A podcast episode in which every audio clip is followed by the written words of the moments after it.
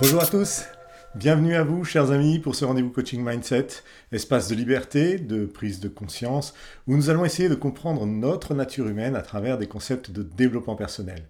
Ici Olivier Mendes, coach mindset de l'équipe chez Luna, et je voudrais commencer en vous disant que je suis extrêmement reconnaissant de votre confiance et de l'intérêt que vous portez à votre évolution personnelle en suivant cette série de programmes sur le changement d'état d'esprit.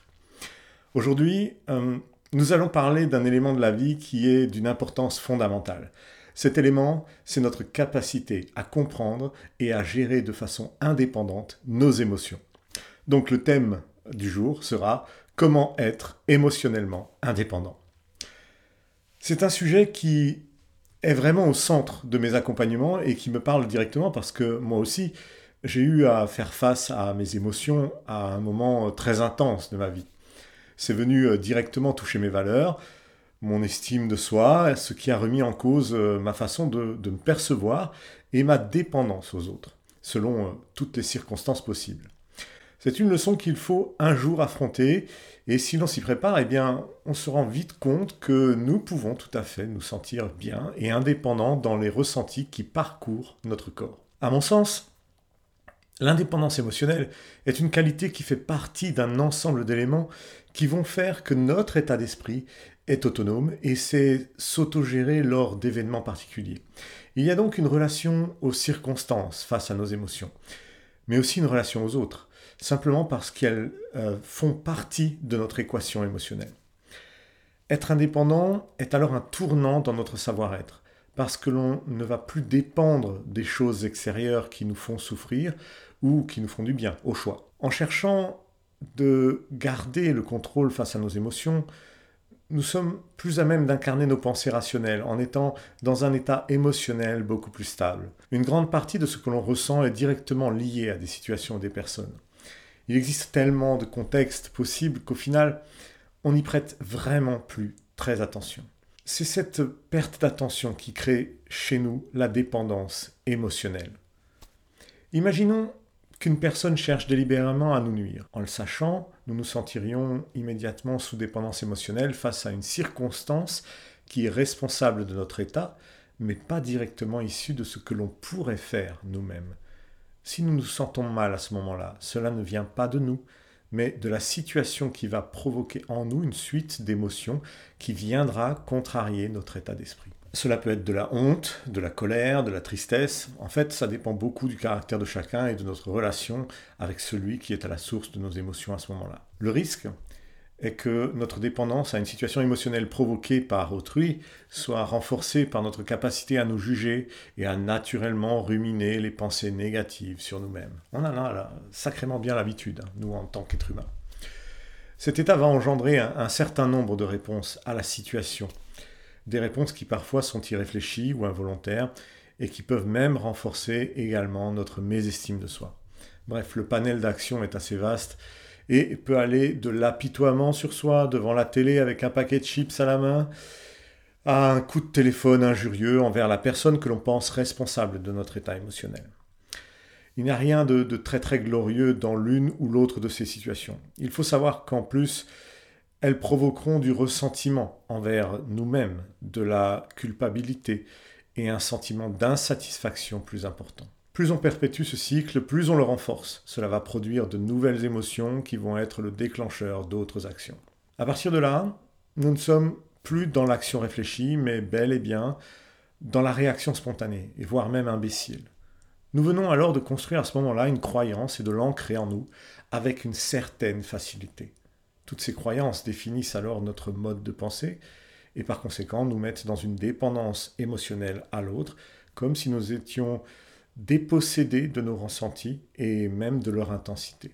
Il y a une raison à ça. C'est que nous sommes bien plus stimulés par nos habitudes que par la réflexion contextuelle. La réalité, c'est qu'en laissant nos habitudes prendre le dessus et s'établir comme des règles comportementales immuables, nous ne sommes plus capables, lorsque l'on vit une émotion, positive ou négative même, hein, euh, d'y mettre un terme en se disant simplement j'ai choisi de ressentir cette émotion de façon intense à ce moment précis, mais maintenant je m'en libère. Parce que j'ai parfaitement le droit de me libérer de quelque chose qui est en moi et qui agit sur moi. c'est avec cette idée de départ que l'on ressent la différence entre être dépendant émotionnellement ou indépendant émotionnellement. Je m'approprie mon émotion et je la vis concrètement en respectant certaines limites qui sont les miennes. Avec ce principe, on peut mieux gérer ses ressentis et leur intensité, mais aussi facilement dépasser un état émotionnel qui ne nous convient plus. Imaginez que vous venez de vous faire engueuler par votre patron parce que votre travail de la veille était un peu bâclé. Eh oui, il y a encore des employeurs qui pensent que vous leur devez obéissance et respect sans que la réciproque soit vraie. Bon, à l'évidence, c'est assez désagréable comme situation et cela nous donne plutôt envie de, ne plus rien faire de la journée. Voire euh, cela va même nous mettre dans une assez grande colère et engendrer des idées ou des actions irréfléchies de notre part, parfois. En étant plus serein et acteur de la gestion de nos propres émotions, on pourrait se dire que ce qui s'est passé est derrière nous et n'existe plus. En tenant compte de ce principe, nous pourrions prendre du recul, éviter les rancœurs, passer plus vite à autre chose, choisir de reprendre une vie normale émotionnellement en se focalisant sur des personnes ou des situations positives. Think different. En agissant ainsi, l'émotion néfaste du début n'a pas disparu pour autant. On est tout à fait d'accord. Vous ressentirez certainement encore son poids pendant quelques minutes, quelques temps, mais elle s'atténuera, ne prendra pas de l'espace dans votre pensée et par conséquent aura bien moins d'emprise sur nous. La bonne nouvelle, c'est que vous n'avez pas besoin de quoi que ce soit pour atteindre cet état d'esprit. Pas besoin de médicaments, pas besoin de thérapie, pas besoin de subterfuge pour masquer notre mal-être. Là où notre pensée pouvait se retrouver envahie par une émotion et nous faire perdre la tête, la bonne nouvelle est que nous pouvons simplement décider, avec un peu de volonté, de changer notre façon de voir les choses en rapport avec une situation particulière. Nous ne pouvons pas empêcher notre patron de nous prendre la tête, parce qu'on ne peut pas agir sur lui mais on peut changer notre façon de recevoir son discours et de prendre du recul par rapport à la situation. Ça n'a rien de simple, je vous l'accorde. Parce que c'est compliqué de se retrouver face à des moments forts en émotion et de garder un état d'esprit qui nous permet de ne pas agir de façon irréfléchie. C'est vrai. Parfois les mots et les gestes sortent même spontanément. D'ailleurs, on peut tout de suite regretter euh, d'avoir dit ou fait quelque chose. on en est tous là. Non, ce n'est vraiment pas très simple. Mais il faut aussi se dire que la responsabilité de notre état émotionnel nous est directement imputée. Cela veut dire que si la colère s'empare de nous, c'est notre faute et pas celle de l'autre. C'est parce que nos valeurs sont mises à mal que nous réagissons par de la colère ou par toute autre émotion. Ce que je veux vous dire ne dégage pas de toute responsabilité celui ou celle qui a provoqué la situation qui nous a mis émotionnellement en porte-à-faux. C'est juste que si nous sommes émotionnellement fragiles, c'est parce que nous générons un comportement qui va créer cet état en nous. Lorsque vous prendrez conscience de ça, votre quotidien va complètement se transformer et votre vie deviendra un peu moins difficile chaque jour. Votre vie deviendra un peu moins difficile chaque jour. Personne ne nous apprend l'indépendance émotionnelle. Personne ne nous dit que nos ressentis nous appartiennent et que nous, nous pouvons les réguler et même les gérer en autonomie. À la place, on nous apprend que les émotions des autres dépendent de nos actions et que les actions des autres influent sur nos émotions. Voilà ce qu'on nous dit.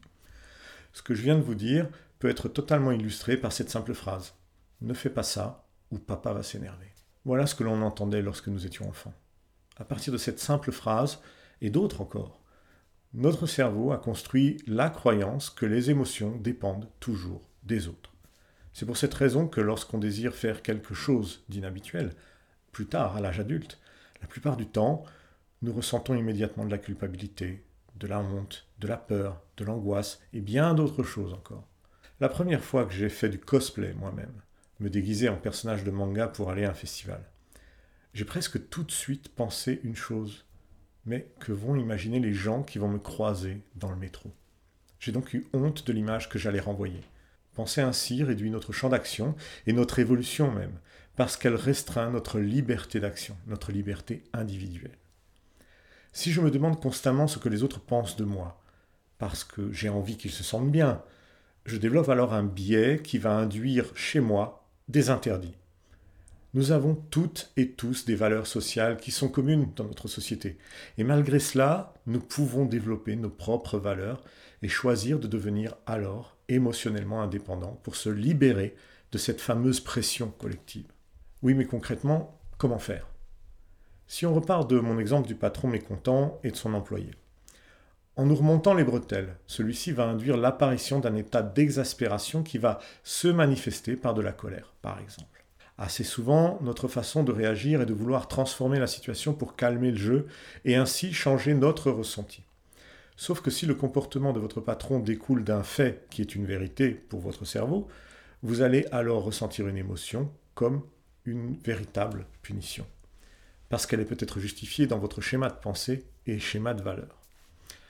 La façon la plus simple de quitter cet état émotionnel intense est de prendre du recul en s'éloignant de l'endroit où notre émotion est née. Ensuite, le mieux, c'est d'évacuer le trop-plein émotionnel qui est en nous. C'est quelque chose que nous faisons presque déjà naturellement, mais pas de la bonne manière. Lorsqu'on est en colère, nous allons simplement en parler avec quelqu'un d'autre. Le seul problème, c'est que nous ne cherchons pas à nous libérer de cette émotion à ce moment-là. Nous avons plutôt envie de la renforcer en exprimant et en ressassant ce qui s'est passé, ce qui s'est dit, le comportement de l'autre, etc., etc. Et nous oublions de parler de ce qui se passe réellement en nous. Donc le mieux, à mon sens, est de s'isoler un moment et de prendre des notes sur notre état général. Simplement avec son smartphone. On ouvre le bloc-notes et on écrit ce que l'on ressent. Pourquoi on le ressent? Qu'est-ce que ça touche en nous, nos valeurs, nos croyances Et physiquement, où est-ce qu'on le ressent? J'ai mal au bras, j'ai mal à la tête. En faisant cela, ça va peut-être faire bouillir votre sang une seconde fois. Mais si vous restez objectif, vous pouvez aussi, pendant cet exercice, admettre vos propres fautes qui ont établi la construction de cette situation. Si vous y arrivez, vous êtes alors sur la voie de l'indépendance émotionnelle, et cela va se traduire par une diminution de votre charge émotionnelle. C'est justement parce que nous ne cherchons jamais à mettre des mots sur notre état intérieur qu'au final notre pensée rationnelle se déconnecte et laisse notre instinct en roue libre. Je parle ici de la colère, mais ça fonctionne avec toutes les émotions. Tristesse, honte, peur, mais aussi la joie, la surprise, etc. etc. Écrire et comprendre va nous montrer à quel point nous sommes humains et complexes, mais aussi maîtres de nous-mêmes et de nos émotions. Se focaliser sur l'émotion nous permet de lâcher prise sur des événements qui nous semblaient provoquer la fin du monde, de notre monde. Mais en fait, la vie continue. La Terre tourne toujours autour du Soleil. La nuit précède le jour. En relativisant la situation, nous pouvons alors très vite nous dire, finalement, c'est pas très grave, la vie continue tout de même. Merci de m'avoir écouté. Je vous donne rendez-vous très bientôt pour un prochain rendez-vous coaching mindset. Si vous voulez en savoir plus sur les accompagnements que je propose, je vous invite d'aller sur ma page coaching sur Luna. le lien est dans la description. Je vous embrasse, à très bientôt.